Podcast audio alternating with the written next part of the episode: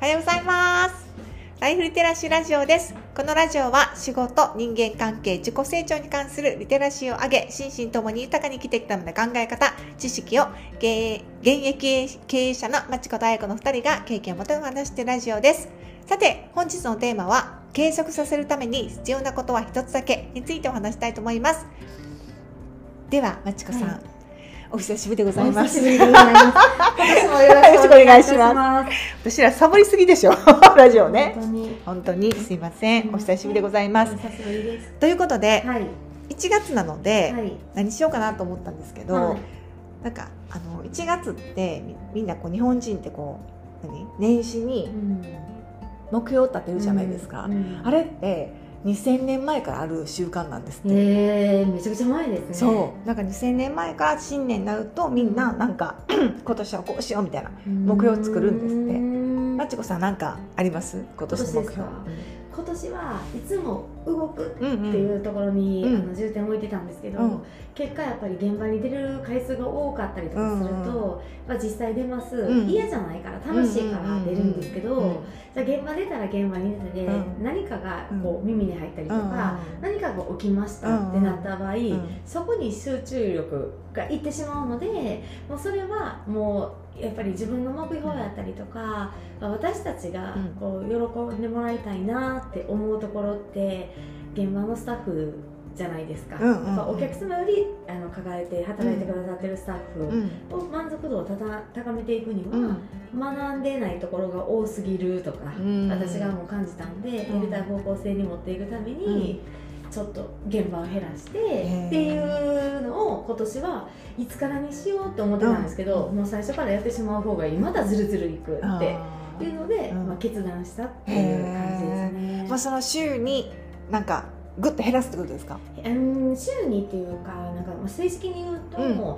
なんかその今遅晩朝晩とか、うんまあ前半ラストみたいな、うんうんうん。交代制みたいな感じで働いてるんですけど、今現に遅いラストまでの子がすごい少なくて、うん。迷惑かかるよなとかやっぱめちゃくちゃ感じるんですよ、でも、まあ、そんなん言ってたらもうやっぱり結果永遠同じじゃダラダラだダラね。もう動いてしまって、まあ、人を呼ぶっていうか、呼んでくるぐらいの勢いの方が自分がフラットに動けたら体が軽くなるっていうか、動けそうやね。る状態が作れるんで、逆に近道なんかなっていうね。ふうには思ってます。そううんはい。なんかあの仕事がすごくたくさんあるのは嬉しいんだけど、うん。でも次のことできなくなりますからね、はい。なんか縛られるというか。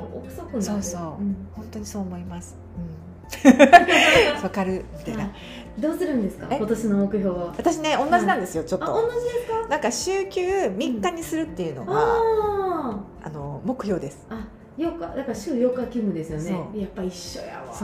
そう。週3日まあ週3日休んでもな,、んかあの寝てるわけじゃないんですけど、はい。その3日は抜けるうん。っていうのを目いや標それに言っちゃいましたよそう。ずっと計算してたんですけどいや数字ちゃいますよ。うん。自分日のあそうそうそうそう。あのいただける時間の中でこれやって、うん。次のステージに行こうと思った時に、週4日働くっていうのが、そうそう。多分一番ベストやなってやっぱそうですよね。そう。なんかこうなんていうの現場で動いて、うん。いろんなことを学びつつ、うん。だけど他のことしようと思うと、完全に開かないと、うん。なかなかできないんですよね時間的にも。はい。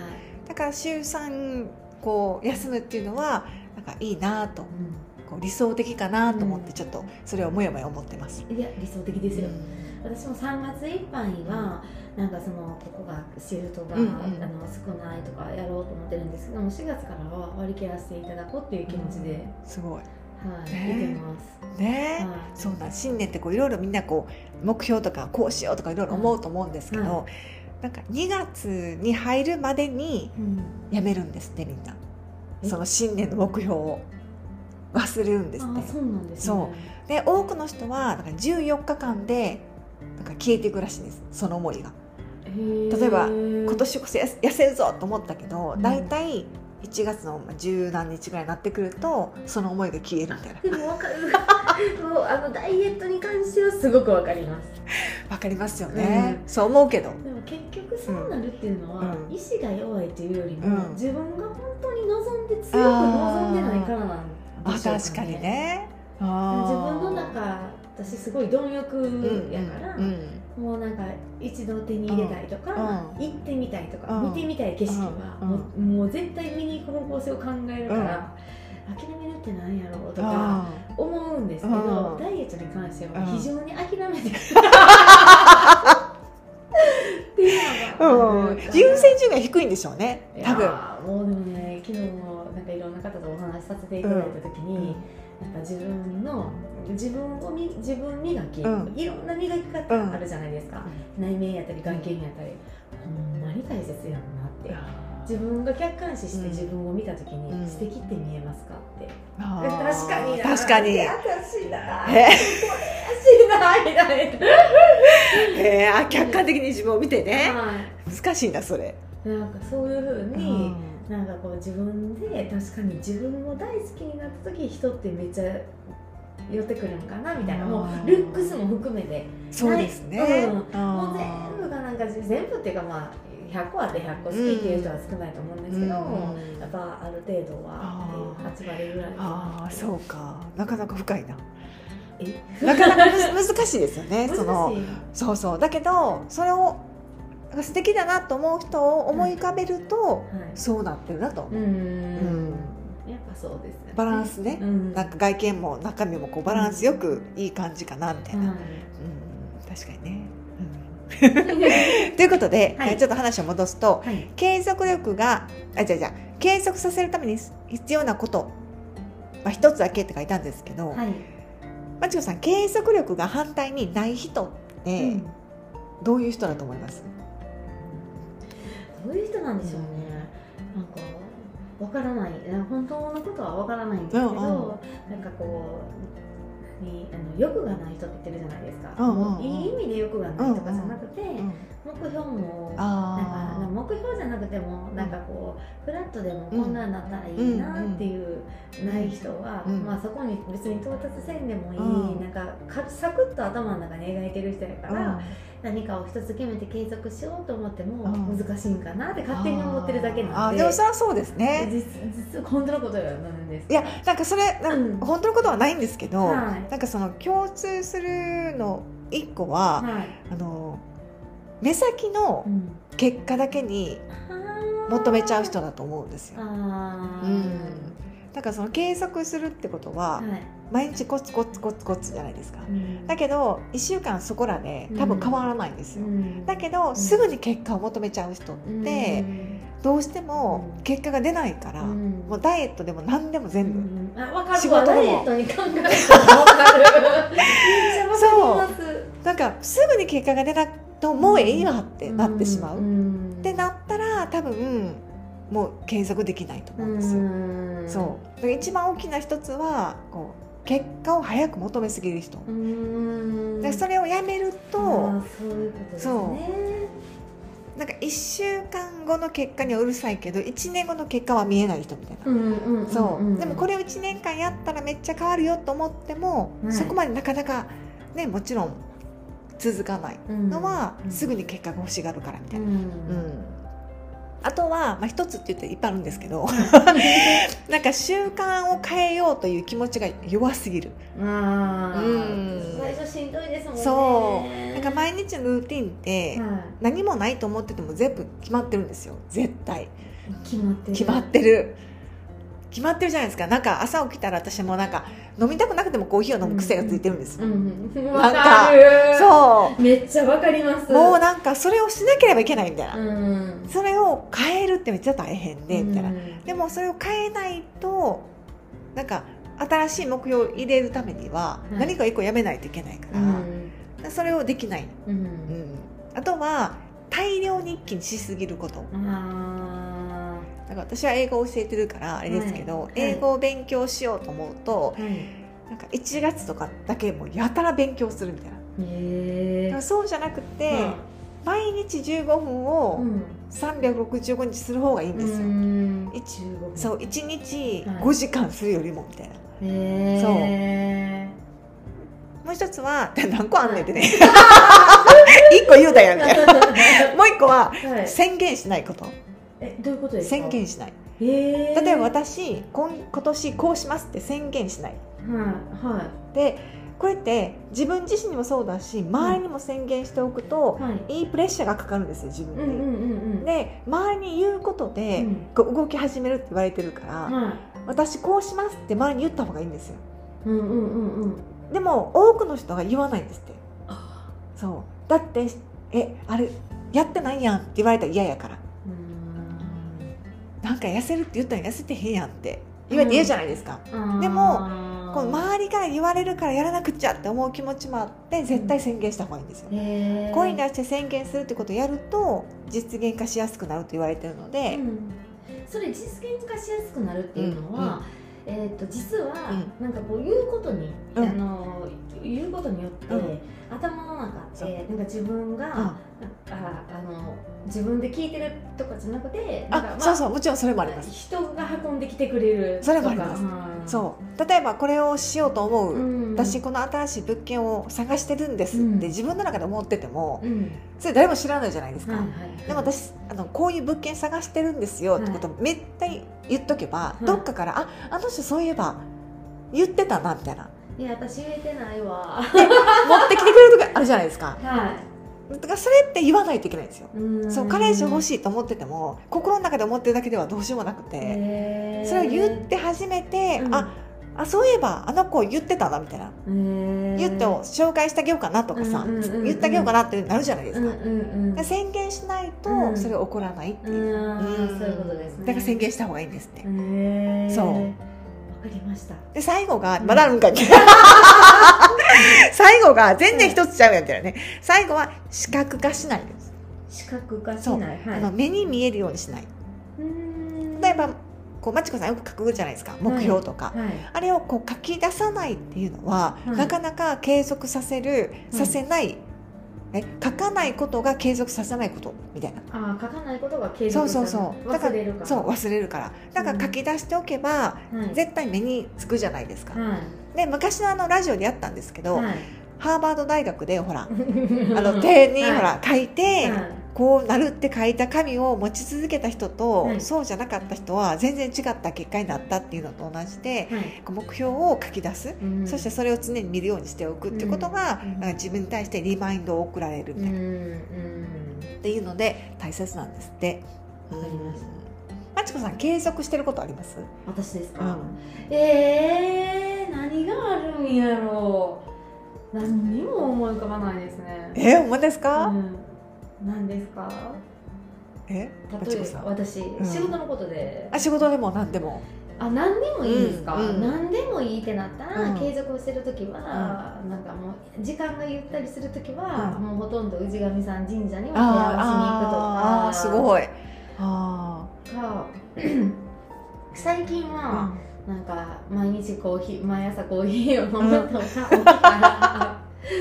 ぐらいでうん。別になんかその決めてるんですよ一応、うん私は早起きに変えようあ。う。ん。で早く寝た時はうん。めっちゃ早く起きるんで、うん。あできるんやっていうことに気づいてるんですよ、でこれを毎日もう夜は何も考えずにうん。仕事帰ってきて、うん。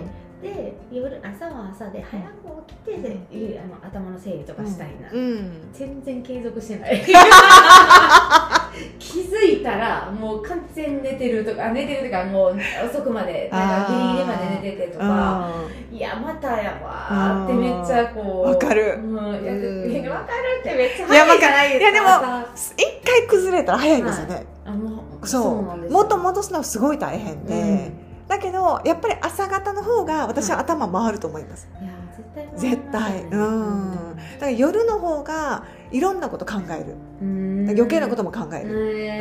うん。と思いません？いやわかんないです私仕事基本仕事しか考えないからあ、そうかそうか。はうん。いなんか好きやから いやなんかね、あのうん私自分の生徒さんではい精神科医の先生がいるんですよ。えー、すごい、でその方、うんあの精神科で、そのなんだかな自閉症とか、うんそういうものの子ども精神のん専門家だったんですね。でそれプラス最近そのなんか睡眠の研究をしてはるんですよ。えで睡眠障害の。ー、でその先生曰くうんもう当たり前のことなんだけど太陽と同じ同じように暮らすっうんていうのがやっぱり一番自分の精神にとって一番いいんですね。